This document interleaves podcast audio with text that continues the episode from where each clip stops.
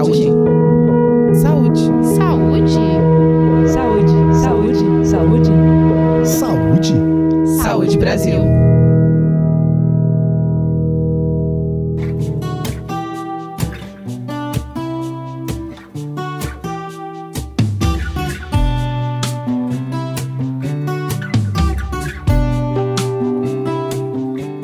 O cigarro eletrônico é considerado um produto derivado de tabaco. Muitos jovens pelo mundo têm aderido a essa nova moda sem conhecer os danos provocados por esse produto.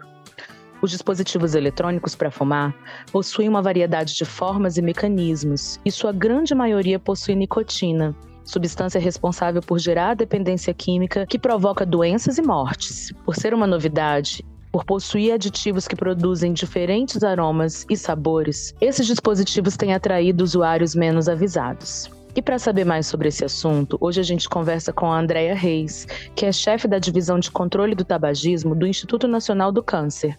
Seja bem-vinda ao podcast do Saúde Brasil, Andrea. Ah, muito obrigada, eu agradeço o convite. Andréia, a nicotina é uma droga psicoativa que está presente em boa parte, se não em todos os produtos ligados ao tabagismo. Como que é a ação dessa substância no organismo?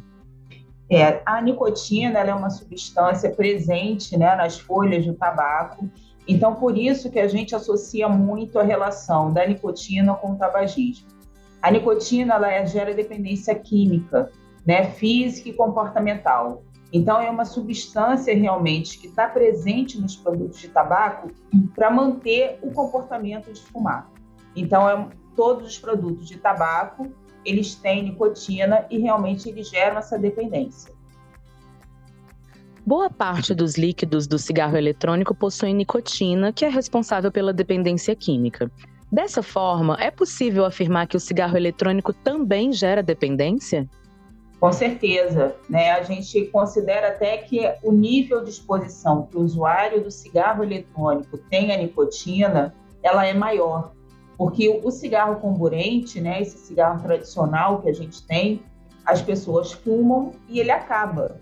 E o cigarro eletrônico, ele tem um, um, componente de nicotina, um componente de líquido muito maior do que um cigarro comburente. Então a pessoa acaba ficando com aquele cigarro na boca, com aquele dispositivo eletrônico na boca, por um dia inteiro, né? E muitas vezes, quando o cigarro ele é comburente, ele acaba, a pessoa troca, vai fazer outra atividade.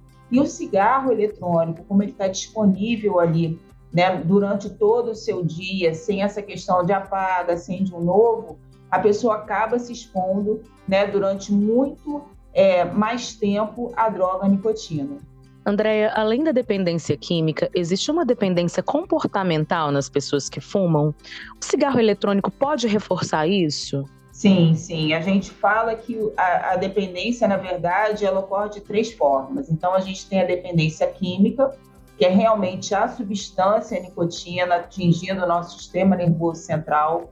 A gente tem a dependência é, psicológica, perdão, onde a gente sempre fala, ah, no momento de estresse, quando eu estou chateado, quando eu estou feliz, eu tenho que fumar aquele cigarrinho. E aquela dependência comportamental. Então, você vai associando comportamentos. Você bebe um cafezinho, você fuma um cigarro, você dá o seu break de intervalo no seu trabalho, você logo pensa, vou fumar um cigarro. Então, existem esses três tipos de dependência que também são provocadas né, pelo uso do cigarro eletrônico. Então, qualquer produto que tenha nicotina, ele causa essas três dependências, a dependência química, física e psicológica. E qual que é a melhor estratégia para parar de fumar o cigarro eletrônico? Seriam as mesmas utilizadas para parar de fumar o cigarro convencional? Sim, o cigarro eletrônico ele é um produto novo né, no mercado. Então, a gente é, ainda não tem 100% né, dessa certeza, desses mecanismos que o cigarro eletrônico acaba causando dentro do sistema é, é, fisiológico, né? Então, nossa instrução agora, até o momento, é que as pessoas realmente busquem o serviço para parar de fumar, abordagem cognitivo-comportamental, que elas possam compreender né, o que está levando elas a fumar, quais são os benefícios de se parar de fumar, porque um dos enganos que o cigarro eletrônico trouxe é a falsa compreensão de que o cigarro eletrônico veio para substituir o cigarro comburente né, ajudando a pessoa a parar de fumar. E isso é uma falácia da indústria. Então, qualquer produto de tabaco que tenha nicotina, ele causa dependência química, física e psicológica, a manutenção desses comportamentos, dessas associações.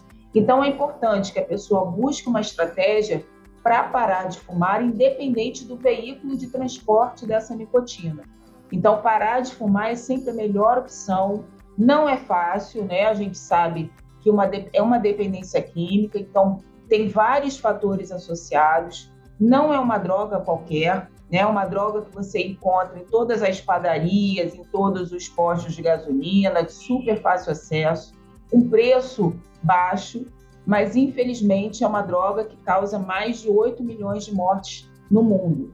Então a gente precisa ter essa noção e precisa entender que parar de fumar é ter consumo zero de nicotina. Então, ou seja, nenhum produto de tabaco vai fazer com que você pare de usar a droga nicotina. Andréia, quem está em tratamento contra o tabagismo precisa evitar alguns gatilhos que remetem ao cigarro, né? Uhum. No caso dos dispositivos eletrônicos, quais seriam esses gatilhos e como evitá-los? Ter uma rede de apoio também é importante? Sem dúvida, né? Você falar para os seus familiares, para os seus amigos, que você está nessa tentativa de parar de fumar é fundamental, porque você acaba se expondo menos, né, a essas influências e, na verdade, a maioria dos fumantes hoje, eles querem parar de fumar. Então, eles estão realmente presos por essa dependência à nicotina e precisam buscar ajuda, buscar apoio e, como você disse, se livrar desses gatilhos. Então, se você está num ambiente né, fechado, você precisa saber que o uso do cigarro eletrônico também é proibido. Apesar desse produto ser proibido, né, sua venda, comercialização, importação no país desde 2009, a gente ainda tem né, esses produtos circulando através do comércio ilegal, do mercado ilícito, que é fruto de crime. Né? Então, realmente, o comércio desses produtos, dessa droga, é uma questão de polícia. Então, a gente precisa entender que ambiente fechado, ele é regulamentado, ele é 100% livre de fumo, né? E o fumo também vem do cigarro eletrônico. A gente precisa entender todas essas manobras da indústria e saber que essas falácias, né, de que é um produto menos danoso, que é um produto que não tem cheiro de tabaco, que é um produto que tem um sabor diferenciado, isso são tudo, são todas as manobras que a indústria faz para poder vender o seu produto. Né? Então, essas associações né, que geralmente as pessoas fazem com cigarro comburente, elas são as mesmas feitas com cigarro eletrônico e levando em consideração o que eu já disse anteriormente, né? O cigarro comburente ele acaba e o cigarro eletrônico não. Você está com aquela droga acessível o dia inteiro dentro do seu bolso, né? Podendo ainda causar explosão, você tem que carregar. É, o fumante do cigarro eletrônico precisa entender que ele é fumante e que na verdade ele além de estar exposto, né, a todas as substâncias químicas que são produzidas né, nessa, nesse vapor, né, onde existem substâncias cancerígenas, ele também está exposto à nicotina, que é uma droga que causa dependência e tem uma pilha dentro da sua boca. Né? Então, as pessoas estão trocando seis, não vou dizer nem que é por meia dúzia, é quase por doze, né? porque você, além dos produtos né, que geram todas essas substâncias, que tem é, todos esses componentes né, que fazem as pessoas até fumarem mais, as pessoas estão expostas a outras substâncias que não foram feitas para estar dentro da nossa boca. Muito obrigada por compartilhar seu conhecimento com a gente. Hoje conversamos com a Andrea Reis, que é chefe da divisão de controle do tabagismo do Instituto Nacional do Câncer. Andrea, você gostaria de deixar uma mensagem final para quem nos ouve? É importante esclarecer que qualquer produto de tabaco contém nicotina e causa dependência química, física e psicológica. Então, a melhor alternativa é sempre parar de fumar. Então, se você está né, nesse consumo, buscando atendimento, procure o Sistema Único de Saúde, que ele oferece tratamento gratuito a todos aqueles que o buscam. Então, parar de fumar é a única opção saudável que você tem para melhorar a sua qualidade de vida.